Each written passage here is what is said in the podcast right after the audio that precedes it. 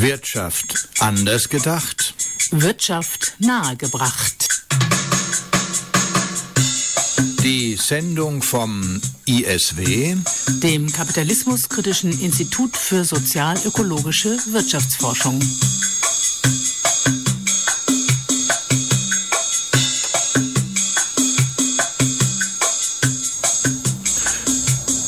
Ja, guten Abend, liebe Hörerinnen und Hörer. Hier ist die Sendung des ISW immer am vierten Mittwochabend um 20 bis 21 Uhr an den geraden Monaten hier bei Lora München auf der 92,4 Megahertz. Am Mikrofon begrüßt Sie Helmut Zehlinger. Am 16. Juli dieses Jahres gab es eine ISW-Veranstaltung im DGB-Haus zum Thema digitale Arbeit und Industrie 4.0. Es ging dort um folgende Fragen. Ist die sogenannte digitale Arbeit nur eine Rationalisierungsstrategie des Kapitals oder liegt darin auch ein Humanisierungspotenzial für die Beschäftigten? Überhaupt, welche Auswirkungen hat Industrie 4.0 auf die Beschäftigten und auf die Arbeitszeit? Dr. Hans-Jürgen Urban, Mitglied im geschäftsführenden Vorstand der IG Metall aus Frankfurt, war einer der Referenten des ganztägigen ISW-Forums. Seinen hochinteressanten und kompetenten Vortrag wollen wir jetzt in der kommenden Stunde nahezu vollständig dokumentieren. Dazu gibt es drei Teile. Zunächst wird Hans-Jürgen Urban einiges zum Begriff Industrie 4.0 sagen. Was meint man damit eigentlich? Und er wird einige Formen der neuen Arbeit erläutern. In einem zweiten Teil wird er auf die unterschiedliche Sichtweise von Unternehmer und Gewerkschafter auf die neuen Einwirk Entwicklungen der Industriearbeit eingehen. Und schließlich geht er auf die Auswirkungen für die konkrete gewerkschaftliche Arbeit in den Industriebetrieben ein. Wir kommen also nun zum ersten Teil des Referats von Hans-Jürgen Urban. Die Beiträge werden etwas aufgelockert durch Musik zu Ehren von heute Fidel Castro, der am 13. August seinen 90. Geburtstag feiern konnte, von einer neuen CD von Melody und Rhythmus mit dem Titel Viva Cuba. Diese Debatte zeichnet sich nicht zuletzt dadurch aus, dass sozusagen sehr, sehr viel und manchmal sehr, sehr abstrakt und sehr, sehr ohne Konturen diskutiert wird. Ich will das an zwei Eingangszitaten kurz verdeutlichen. Zitat 1, Industrie 4.0 ist in der Art, wie es eingeführt wird, evolutionär, aber der Impact, also die Auswirkung, der Einfluss wird gewaltig sein, er ist revolutionär. Zitat Nummer zwei, der Hype um Industrie 4.0 findet bisher primär auf diskursiver Ebene statt. Er findet auf der praktischen Ebene, insbesondere in breiten Kreisen des Mittelstandes, nur verhalten Resonanz. Beides sind Zitate von Fachleuten, die in der Diskussion um die Digitalisierung was zu sagen haben. Das zweite ist eine Forschergruppe. Das erste ist Herr Kargermann von der Akatec, einer der Protagonisten dieser ganzen Debatte. Und ihr seht an diesen beiden verschiedenen Zitaten schon das Spektrum. Die einen sagen revolutionär, die anderen sagen eigentlich eher Debatte als Wirklichkeit. Und an diesen Spannungsverhältnis möchte ich mich ein bisschen abarbeiten. Und ich möchte das in folgenden Schritten tun. Erstens, was ist jetzt dran an dieser Diskussion? Ist es Revolution? Ist es Diskurs? Was ist heute absehbar an Konturen der digitalen Arbeit? Und ich werde mich da auf den Industriebereich, der zweifelsohne nur ein Ausschnitt dieser Digitalisierung der Arbeitswelt ist, konzentrieren. Drittens, in der Tat, das ist eine meiner Thesen, bewegt sich die reale Entwicklung zwischen diesen beiden Polen von Rationalisierung und Humanisierung. Und es gibt Schlüsselkonflikte, deren Ausgang darüber entscheiden wird, welche der beiden Logiken, die in diesem Produktivkraftschub schlummern, sich durchsetzen wird. Viertens will ich ein paar Eckpunkte für eine gewerkschaftliche Digitalisierungsagenda formulieren und schließlich einen Ausblick zum Thema humane Digitalisierung und kapitalistische Verhältnisse wagen. Ich beginne mit einem Schaubild, das so oder in anderer Form immer am Beginn dieser Digitalisierungsdebatten steht, das versucht zu erklären, warum 4.0. Konrad hat es schon angesprochen, es gibt tausend verschiedene Möglichkeiten, das zu kategorisieren. Eine These ist, dass die erste Welle über die Mechanisierung der Industrialisierung, über die Mechanisierung gelaufen ist, die zweite als Charakteristikum der Massenproduktion, die dritte die Automation und jetzt die Vernetzung. Es gibt ganz verschiedene Varianten, das anders zu machen. Und die Technikhistoriker sind auch sehr unzufrieden mit dieser Art und Weise. Und als jemand, der von der marxistischen politischen Ökonomie kommt, kann man sich auch ganz andere Stufen in der Debatte vorstellen, sei es drum. Das ist der Hintergrund, wo der Name herkommt. Man kann das auch genau zurückverfolgen. Und das ist auch eine wichtige Information in der Debatte, wann das begann. Weil der Begriff 4.0 begann 2013 auf der Hannover Messe und ist im Grunde genommen auch ein Stück weit ein Marketingbegriff der Akatec und von verschiedenen Firmen, die sich auch ein Stück weit ein neues Geschäftsfeld und neue Märkte dadurch versprechen, dass sie einen spezifischen Typus der Automation vorantreiben, für den Sie besondere spezifische IT-Kenntnisse und Hardware-Kenntnisse haben. Das heißt, der Begriff ist nicht nur, nicht mal in erster Linie ein analytischer, ein theoretischer, ein Begriff, der versucht, Realität zu beschreiben, sondern er ist mindestens genauso viel auch eine ökonomische, eine betriebswirtschaftliche Strategie, um eine gewisse Art und Weise der Rationalisierung der Arbeitswelt zu pushen. Ich vermute, es wird so laufen, wie solche Debatten oftmals laufen. Es gibt den Gartner. Das ist ein Beratungsunternehmen der Hightech-Szene. Hier die, äh, die IT-Spezialisten von euch werden das kennen. Und die machen schon seit vielen Jahren Debattenbeobachtungen.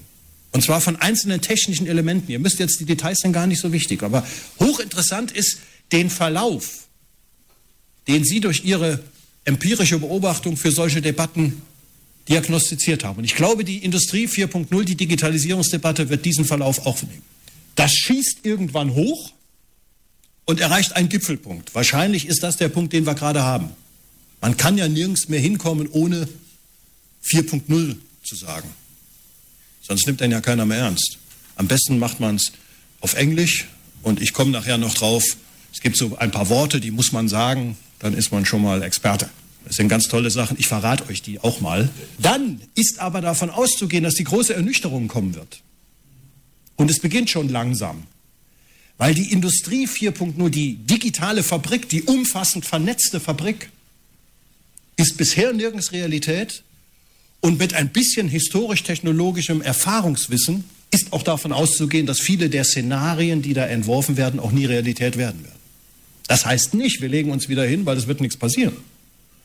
Aber das heißt was anderes, worauf ich noch zu sprechen komme. Aber, und das ist ganz wichtig, das Ganze wird nicht in seinen Ursprung zurückgehen.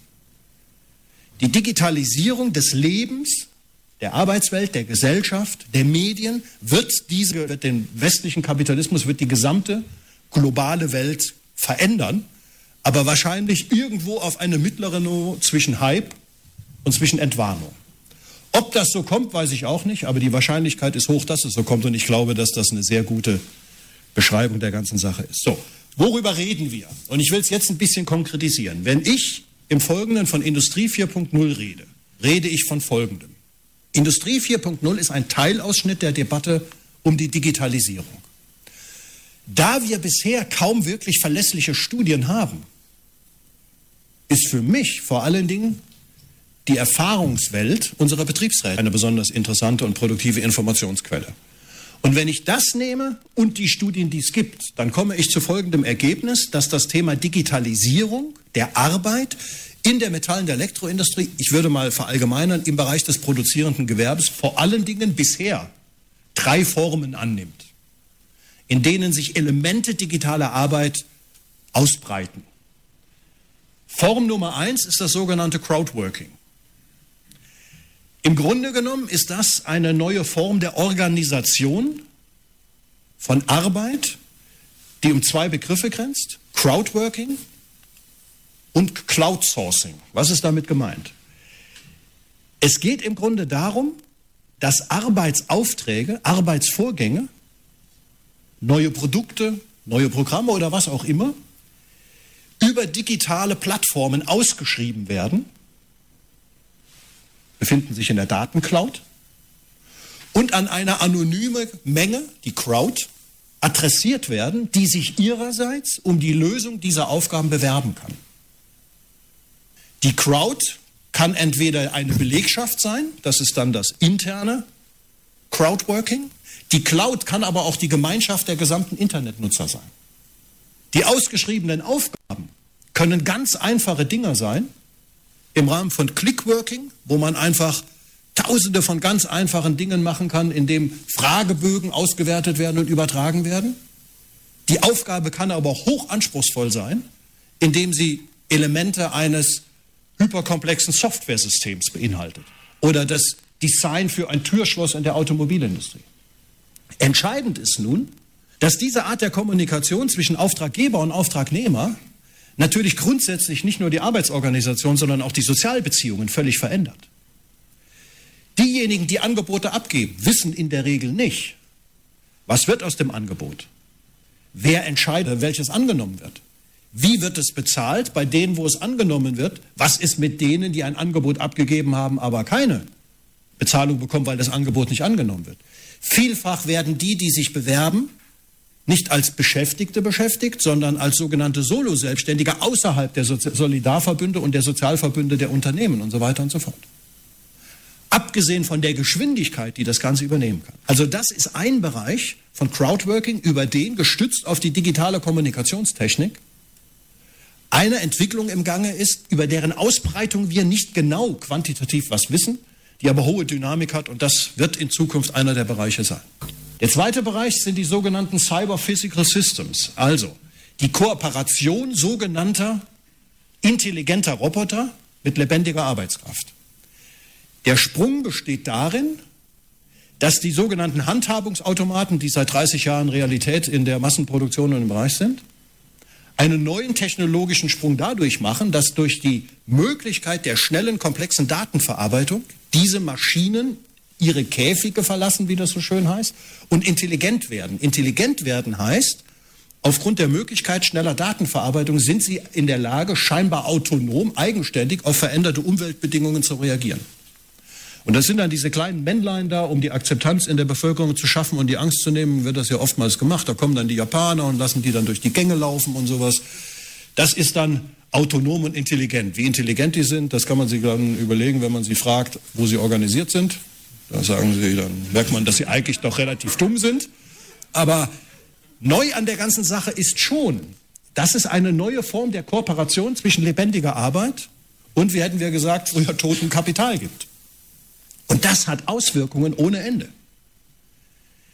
Die größte Gefahr für die Beschäftigten sind gegenwärtig Stoß- und Quetschunfälle in der Kooperation mit diesen scheinbar so intelligenten Robotern. Weil so intelligent sind die dann doch nicht. Und manchmal rennen die los. Und die Arbeitspsychologen sagen uns, dass wahrscheinlich einer der allergrößten Probleme, die auf uns zukommen wird, die psychische Verarbeitung dieser Kooperation sein wird. Und das kann man sich gut vorstellen. Man arbeitet nicht mit dem Kollegen, den man fragen kann, wie die Bundesliga war am Wochenende, sondern mit irgendeinem Gerät, von dem man immer Angst hat, dass es auf einmal anfängt zu spinnen und nicht mehr intelligent sich autonom steuert und so weiter.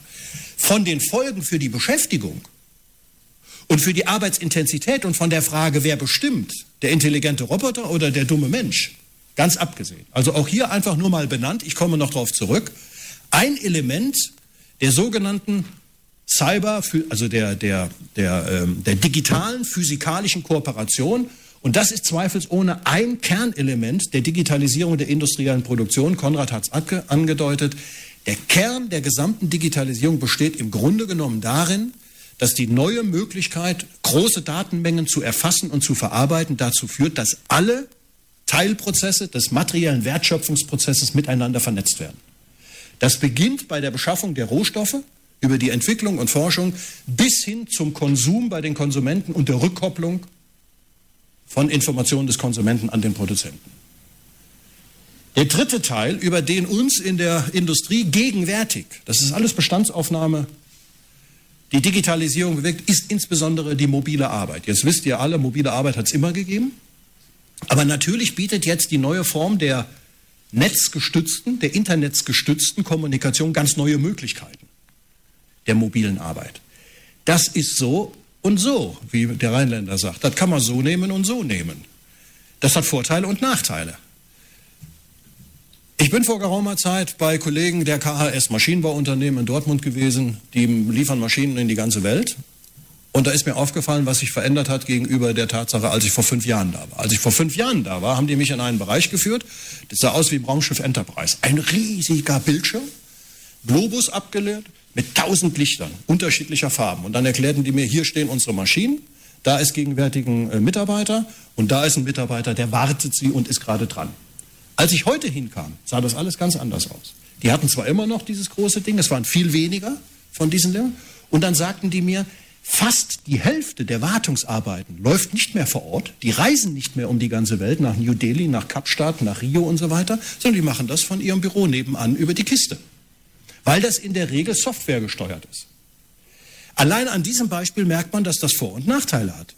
Die Vorteile sind eindeutig. Ja? Der Jetlag was ein Riesenproblem für die Kolleginnen und Kollegen ist, die rund um die Welt sind, verliert an Bedeutung. Ökologisch ist es sinnvoll, wenn man nicht dauernd durch die Welt fliegt. Äh, das Privatleben hat eine neue Chance und so weiter und so fort. Auf der anderen Seite sagen mir die Kollegen, na ja, wenn ich aber in New Delhi gewesen bin und musste drei Maschinen warten, hatte ich eine Woche Zeit. Manchmal lief es gut und ich war in zwei Tagen fertig. Das hat gar keiner mitgekriegt. Ich bin in einer Woche da geblieben und bin nach Hause gefahren. Das waren manchmal auch zwei schöne Tage. Und ich sage, darauf haben die Kollegen auch einen Anspruch. Was soll das? Das passiert nicht mehr. Weil jeder Vorgang, den du hast, wird digital nachvollzogen.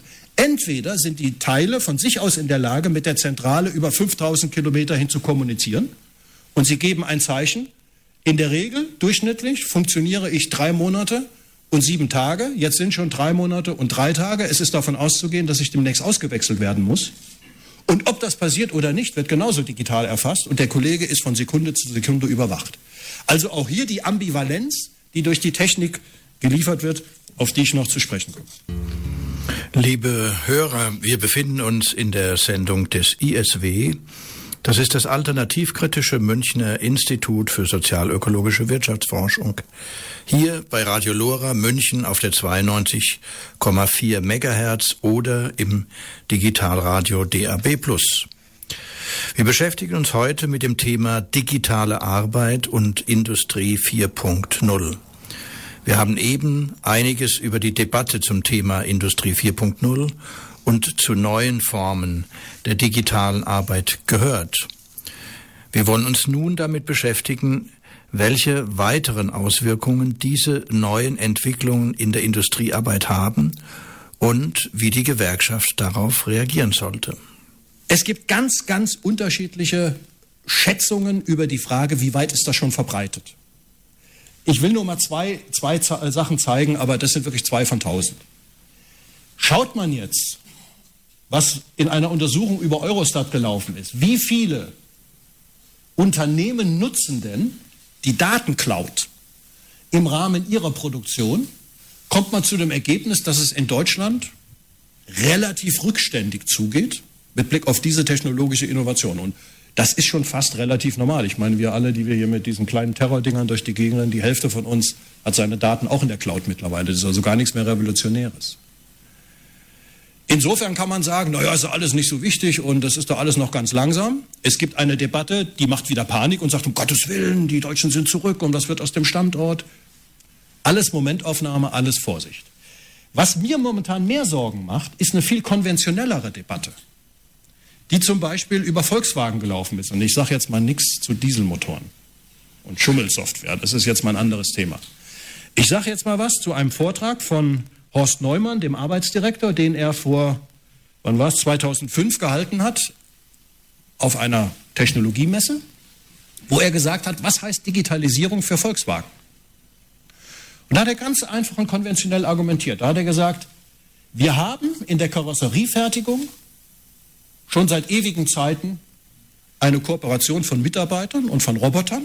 Das sind allerdings Handhabungsautomaten in Anführungszeichen nicht intelligent, sondern die festen Standort haben und so weiter und so fort. Und er geht davon aus, dass Digitalisierung bei Volkswagen in der Produktion vor allen Dingen nicht mehr, aber auch nicht weniger heißt, als die rasante Ausweitung dieser Roboter und dass absehbar ist, wann dieser Punkt erreicht sein wird, wo es mehr Roboter als Menschen gibt.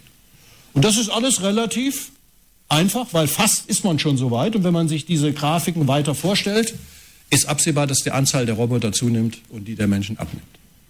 Er wendet das positiv und entwickelt daraus das, was ich die Neumann-These nenne. Der sagt nämlich, jetzt könntet ihr Gewerkschaften ja rebellisch werden und könnte sagen, scheiß Rationalisierung, dagegen muss man vorgehen. Das können wir nicht mitmachen, also werden wir zu Digitalisierungsgegnern. Neumann sagt, müsst ihr nicht, weil es fügt sich alles harmonisch zusammen.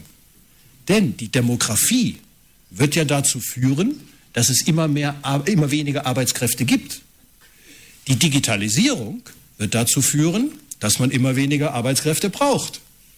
Also ergänzt sich das doch wunderbar. Also Gewerkschaften, Betriebsräte, ihr müsst gar nicht rebellieren, macht anständig mit. Am Ende ist es auch in eurem Interesse. Das ist eine Variante der Digitalisierungsdebatte, die hochinteressant ist. Ich werde noch darauf zurückkommen. Ich will einen dritten Teil nennen, mit dem man sich sehr schnell beschäftigen muss, weil der schon relativ weit verbreitet ist. Das sind die sogenannten Wearables, also die Kleidungen, die mit diesen neuen Formen der Technologie vernetzt und unterstützt sind. Ich nenne mal hier zwei Beispiele. Smart Kleidung erkennt Fehlhaltungen. Das ist ein Projekt, das auch mit öffentlichen Geldern gefördert worden ist.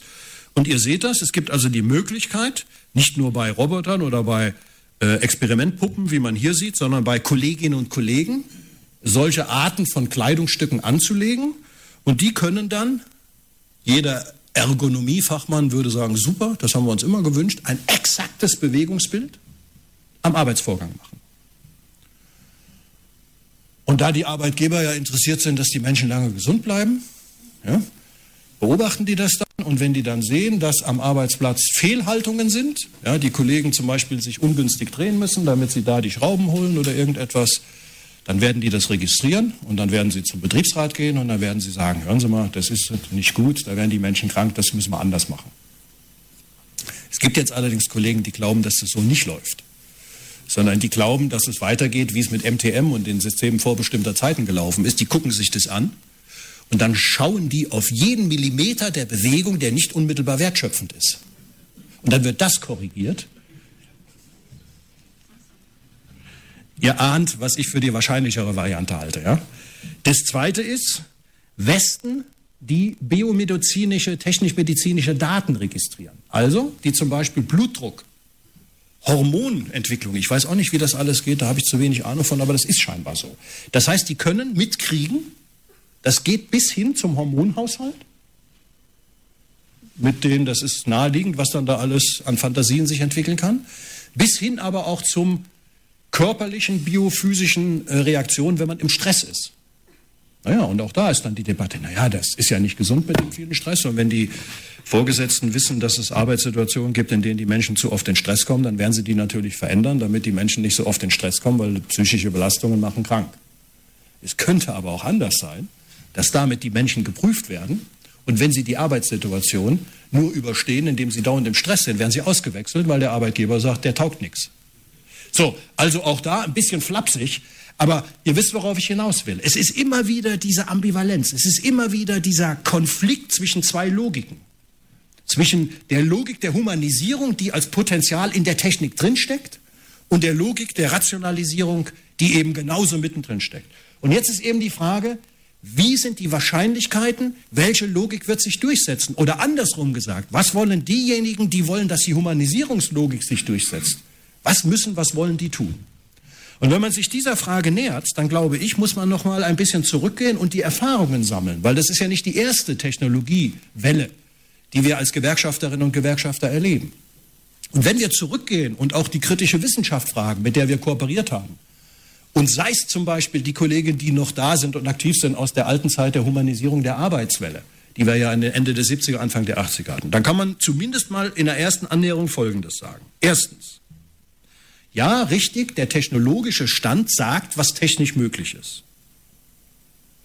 Aber was sich in den Betrieben durchsetzen wird, ist weniger davon abhängig, was technisch möglich ist, sondern erstens von dem, was in den Betrieben schon vorhanden ist.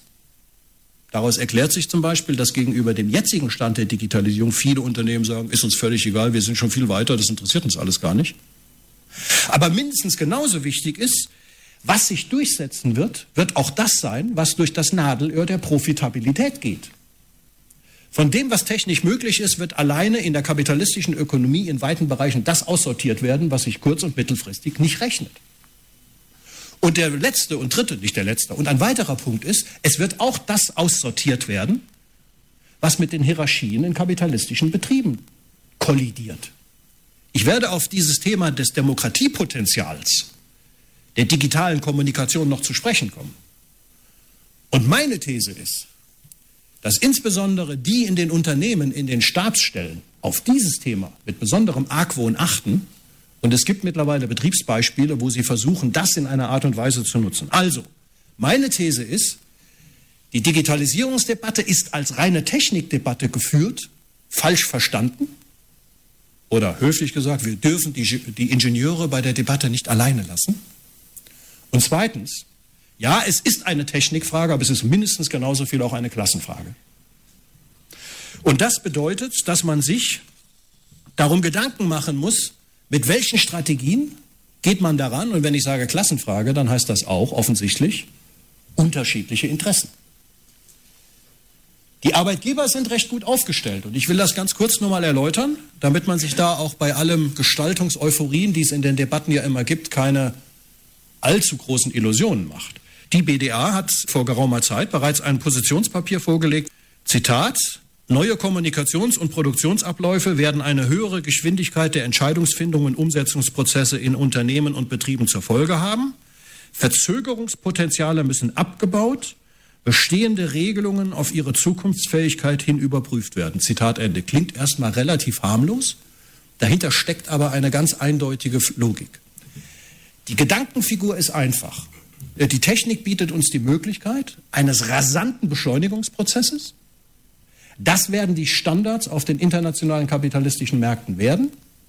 Wer mithalten will, muss dieses Tempo mitgehen.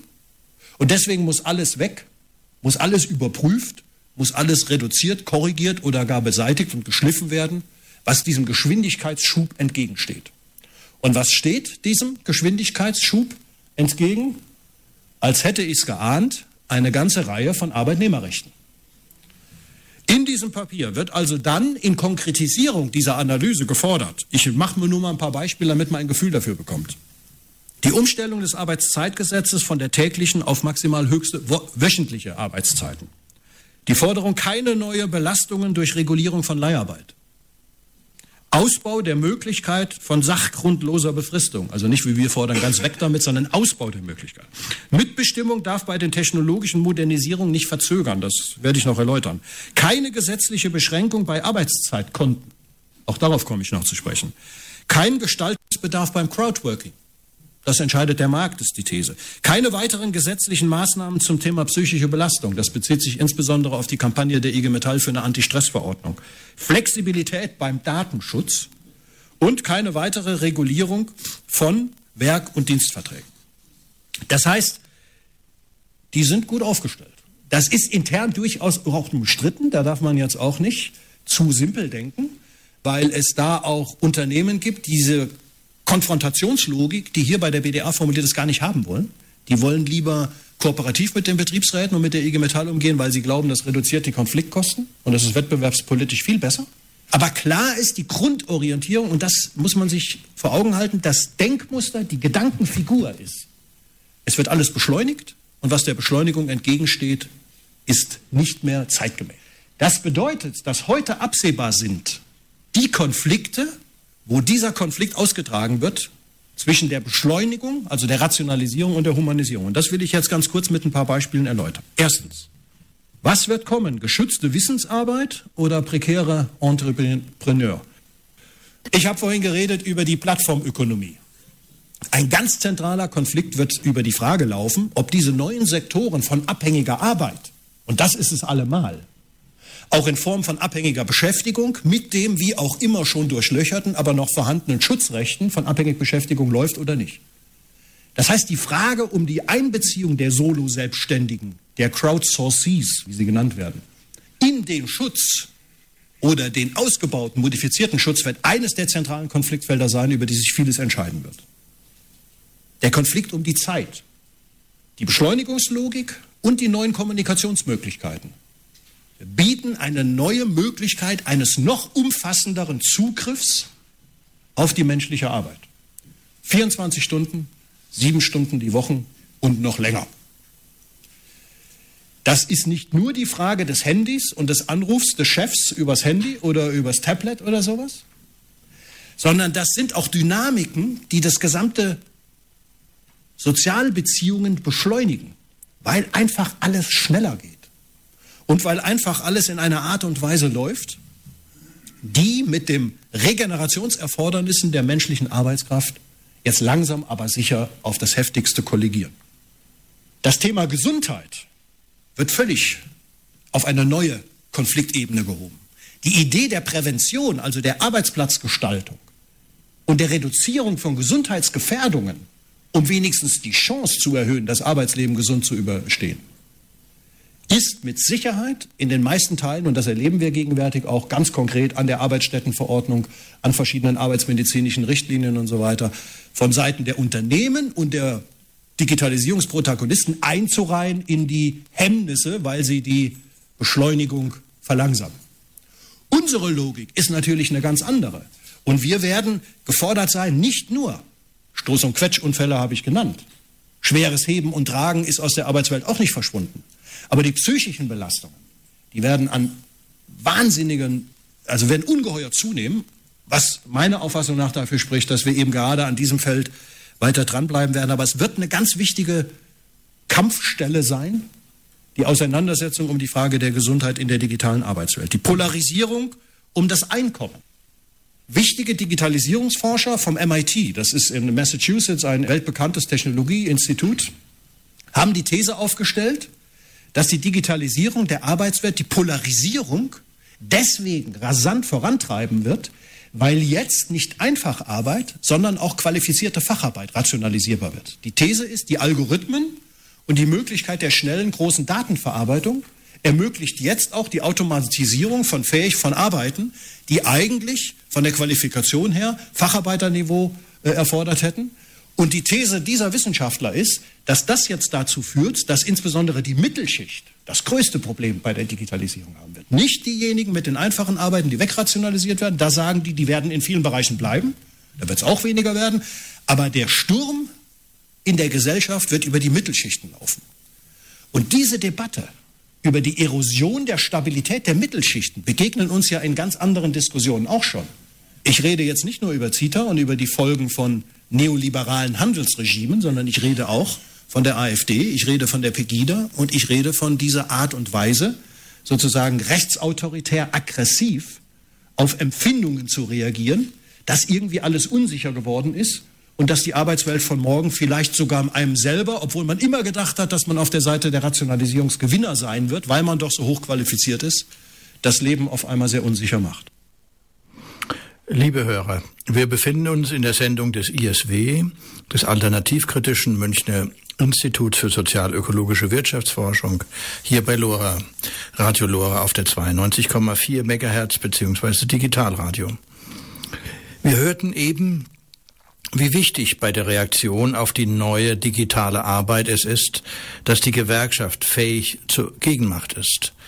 Nun wird uns Hans-Jürgen Urban erläutern, dass es beim Thema Industrie 4.0 auch wieder um die Frage einer neuen Definition von Mitbestimmung und innerbetrieblicher Demokratie geht.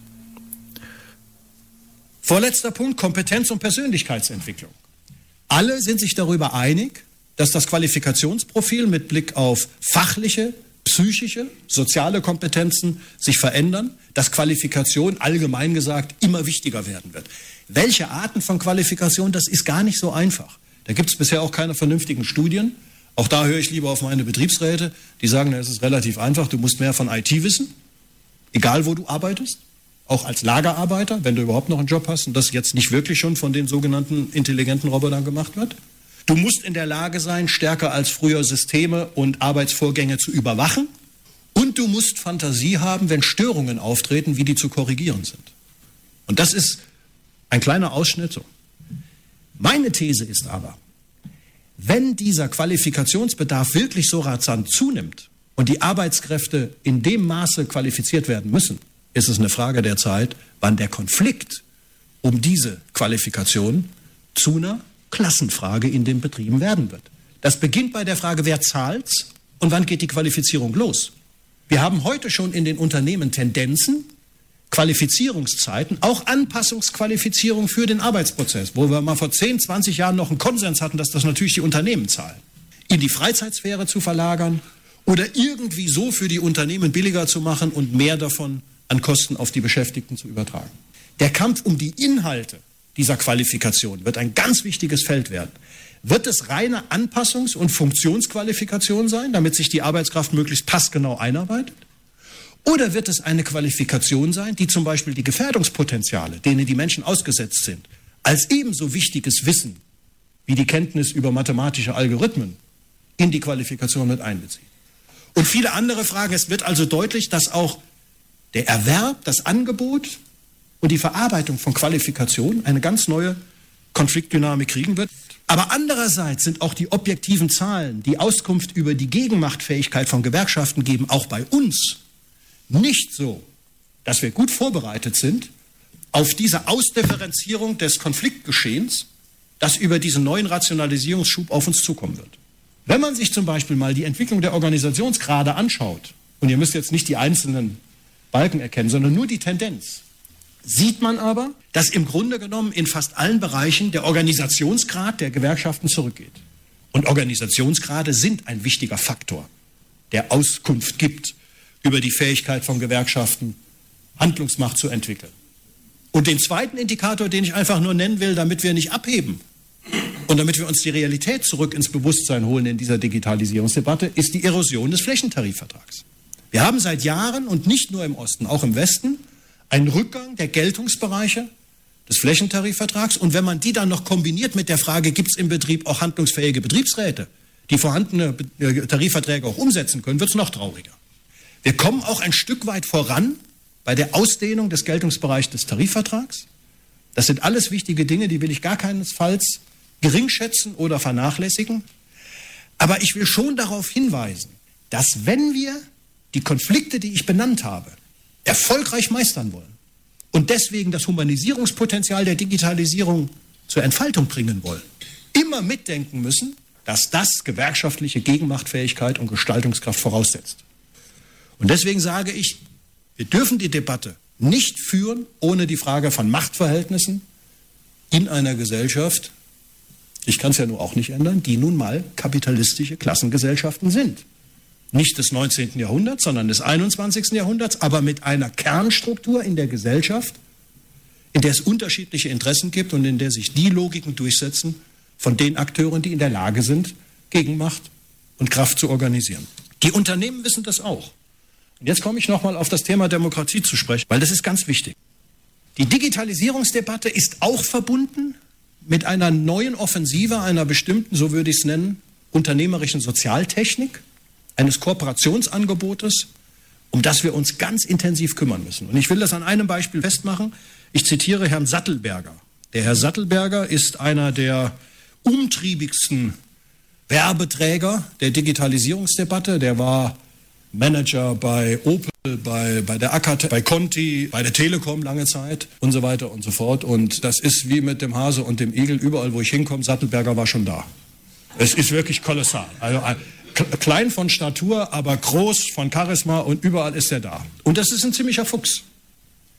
Und ich will euch mal einen Diskussionsstrang erläutern, den der so drauf hat.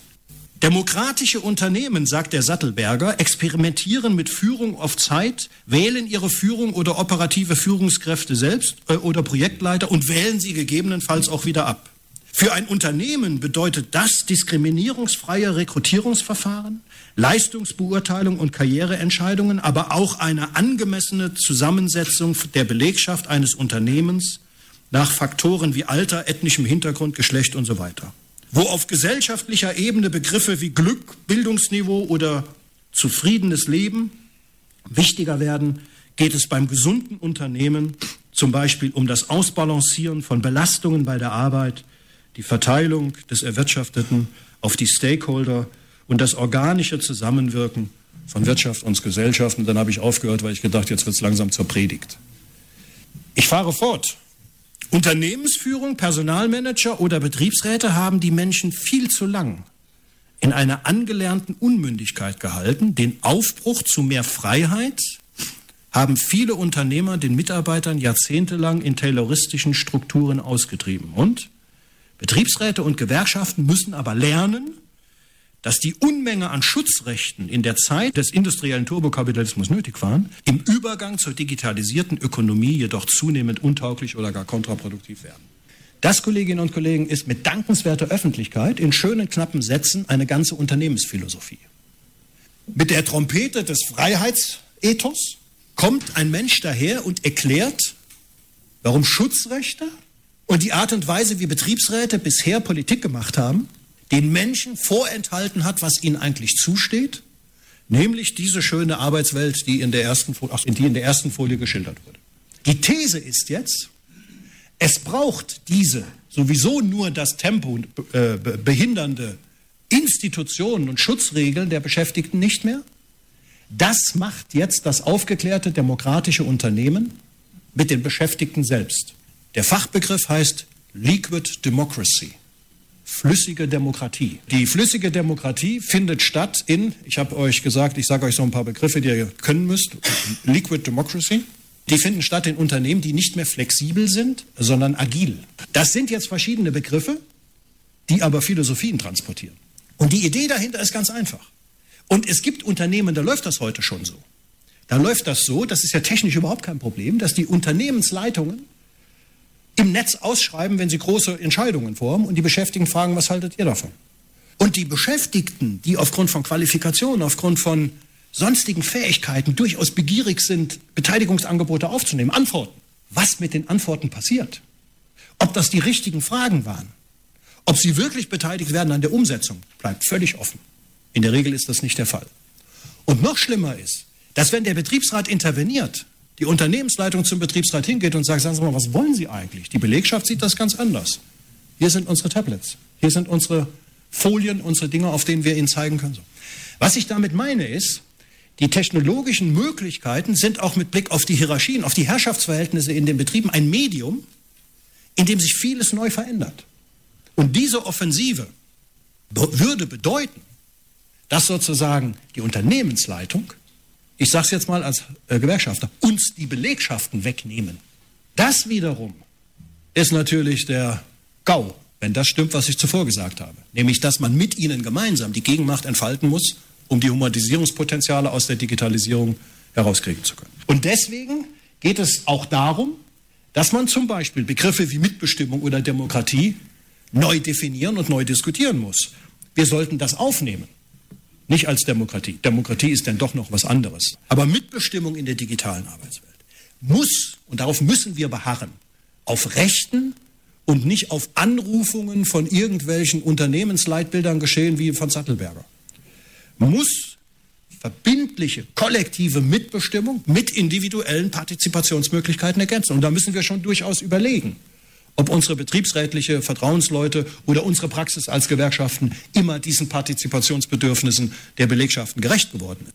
Moderne, gute Mitbestimmung erstreckt sich dann aber auf alle Ebenen der Unternehmensentscheidung. Dann, wenn sie ernst gemeint ist, dann müssen die Vertreter der Belegschaft auch die, über die Investitionsentscheidungen mitbestimmen können, in denen dann über die digitalisierte Variante im Unternehmen entschieden wird. Und schließlich, wenn es einigermaßen was taugen soll, dann muss diese Art von Mitbestimmung über grundlegende gesellschaftliche Reformen realisiert werden, weil das kriegst du als Betriebsrat oder als Vertrauenskörperleiter im Betrieb alleine nicht hin. Das ist ein gesellschaftliches Groß- und Kampfprojekt und deswegen müsste eine solche Mitbestimmungspolitik verbunden werden mit der gesellschaftlichen Reformagenda und der Gesellschaft. Ich komme zum Schluss. Wenn man also hingeht und versucht, nicht mit Vollständigkeitsanspruch, aber mit Blick auf die Konfliktpunkte, die wahrscheinlich, mit der höchsten Wahrscheinlichkeit zu den zentralen Konfliktpunkten werden, zu benennen, dann muss man eine Gegenagenda aufbauen zu diesen Themen der sozialen Sicherheit, der gesundheitsverträglichen Arbeit, der Zeitsouveränität im Interesse der Beschäftigten und der Fragen von Demokratie. Ich will es im Einzelnen jetzt nicht nochmal erläutern. Ich habe versucht herzuleiten, warum das die wichtigen Konfliktfälle sind. Das haben wir als Gewerkschaften noch nicht hinreichend getan, sondern da sind wir durchaus in der Gefahr, zu stark an dieser Gestaltungsrhetorik mitzuwirken, ohne die Voraussetzungen erfolgreicher Gestaltungspolitik zu thematisieren. Ich rede nicht gegen Gestaltungsansprüche, das müssen wir machen, ist ja gar keine Frage. Aber ich rede darüber, dass man sich darüber Gedanken machen muss, wie in kapitalistischen Ökonomien Gestaltung gelingen kann. Und deswegen möchte ich in einer letzten Folie auf einen Aspekt hinweisen. Ja, irgendwie ist das jetzt ganz old-fashioned und nicht so richtig modern. Zitat. Auf einer gewissen Stufe der Entwicklung geraten die materiellen Produktivkräfte der Gesellschaft in Widerspruch mit den vorhandenen Produktionsverhältnissen oder, was nur ein juristischer Ausdruck dafür ist, mit den Eigentumsverhältnissen, innerhalb derer sich, sie sich bewegt hatten. Aus Entwicklungsformen der Produktivkräfte schlagen diese Verhältnisse in Fesseln derselben um. Es tritt eine Periode sozialer Revolutionen ein. Zitat Ende. Das ist einer der Kerngedanken der Marxischen Kapitalismusanalyse, der Marxischen Geschichtsanalyse. Und das ist die Vorstellung, dass es Produktionsverhältnisse gibt, die lange Zeit für die Entwicklung von Technik, von Vermögen der Menschen, weil Produktivkräfte ja immer beides sind, adäquat sind, gute Formen bieten, dass dann aber irgendwann der Zeitpunkt gekommen ist, wo das nicht mehr miteinander harmoniert. Und es gibt jetzt wieder in verschiedenen Bereichen Diskussionen, die zum Beispiel diesen alten Gedanken im Zusammenhang mit der Digitalisierungsdebatte aufgreifen. Ich möchte eins zitieren. In den vergangenen Kapiteln habe ich gezeigt, wie der Aufstieg der Informationstechnologien die tragenden Säulen des Kapitalismus untergraben, untergraben hat. Preis, Eigentum, Arbeitseinkommen. Da der Kapitalismus nicht mehr funktioniert, wird der Postkapitalismus möglich. Aber wir haben kein Modell für den Übergang. Zitat Ende. Das ist ein Zitat von dem Paul Mason. Der Paul Mason ist ein Sozialwissenschaftler und Journalist.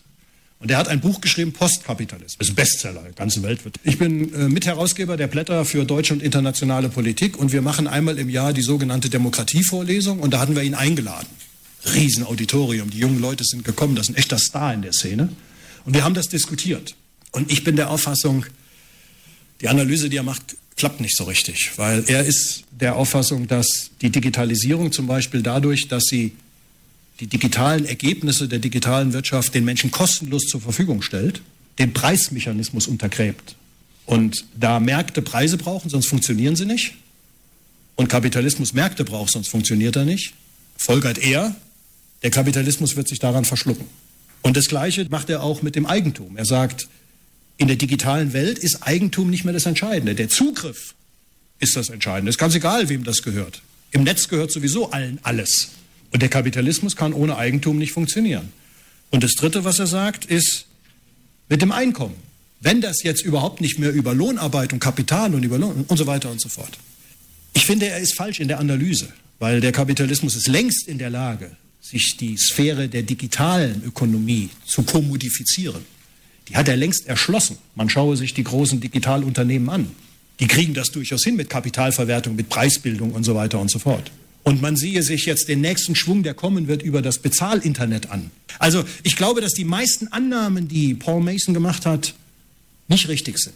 Aber ich habe mich gefreut wie ein Schneekönig und ich habe mit ihm diskutiert bei der Democracy Lecture, die wir da hatten in Berlin, mit über 1000 jungen Leuten, dass es wieder Menschen gibt, die überprüfen, ob nicht Kerngedanken der Marxischen Kapitalismusanalyse nicht nur noch aktuell sind, sondern uns vielleicht einen Blick auf den digitalen Kapitalismus ermöglichen, den wir sonst nicht haben. Und ich weiß nicht, ob der Produktivkraftschub, der auf uns wartet, durch die Digitalisierung den Kapitalismus umhauen wird. Das ist am Ende auch immer eine Frage von Kräfteverhältnissen. Und wenn die Krise groß genug ist, dann kann das durchaus nach rechts kippen. Das muss keineswegs in Richtung eines humanen Postkapitalismus kippen. Dafür sind wir ja nur realhistorisch geschult genug. Aber der Ansatz, darüber nachzudenken, wo diese technologische Revolution kollidiert mit kapitalistischen Besitz- und Machtverhältnissen, den finde ich hochspannend. Deswegen habe ich das zitiert. Und am Ende läuft es darauf dann hinaus, und das soll mein letztes Zitat sein, und das ist jetzt nicht von Marx und auch nicht von Luxemburg und auch nicht von Lenin, sondern das ist der alte Max Weber. Das ist das, was wir als Linke, nicht nur als Linke immer machen müssen. Wir müssen uns darüber klar werden, selbst wenn wir die Punkte gefunden haben, wo man ansetzen muss, bleibt es dabei, Zitat, etwas abgewandelt, dass auch diese Politik ein starkes, langsames Bohren von harten Brettern ist, mit Leidenschaft und Augenmaß zugleich. Was das Bohren harter Bretter ist, das müssen Betriebsräte und auch Linke von mir nicht erklärt bekommen. Das tun wir schon seit Jahrzehnten. Augenmaß bedeutet nicht Bescheidenheit, sondern Augenmaß bedeutet, die großen Aufgaben in Schritte zu legen, die man auch gehen kann. Und wenn dann die Leidenschaft mit dazu kommt, dann ist zumindest noch Hoffnung vorhanden. Ich danke euch für eure Aufmerksamkeit. Das waren Gedanken von Dr. Hans-Jürgen Urban. Er ist Mitglied im geschäftsführenden Vorstand der EG Metall zum Thema Industrie 4.0 aus einem ganztägigen ISW-Forum vom 16. Juli dieses Jahres im DGB-Haus in München. Damit geht die heutige Sendung des ISW zu Ende. Sie ist immer an den geraden Monaten am vierten Mittwochabend um 20 bis 21 Uhr und dann am nächsten Donnerstag, also morgen um 9 Uhr im Digitalradio DAB Plus und jeweils auch als Livestream und Podcast im Internet zu hören. Ich möchte Sie und euch auch noch auf die Publikationen des ISW hinweisen. So wird in Kürze der Report zu unserer heutigen Sendung mit dem äh, Vortrag von äh, Jürgen Urban und auch den weiteren Vorträgen erscheinen. Außerdem ist das neue ISW Wirtschaftsinfo erschienen mit der Bilanz der wirtschaftlichen Entwicklung in Deutschland im Jahr 2015 und mit einem Ausblick auf die Zukunft. Für weitere Reports zu Themen wie Finanzkapital oder Ökologie, Klimapolitik oder Sozialpolitik, schauen Sie ins Internet auf die Seite www.isw-münchen.de, München mit UE. Dort findet sich, äh, finden sich weitere Titel und auch aktuelle Kurzbeiträge und Einschätzungen in einem regelmäßigen und hochinteressanten Newsletter. Zum Beispiel zum aktuellen Kampf gegen TTIP oder CETA. Ich wiederhole noch einmal die Webadresse www.isw-münchen.de. Vielen Dank auch an Felix Jakobitz an der Technik und am Mikrofon verabschiedet sich Helmut Selinger. Ich wünsche Ihnen und euch noch einen schönen Mittwochabend und sage Servus. Bis zum nächsten Mal.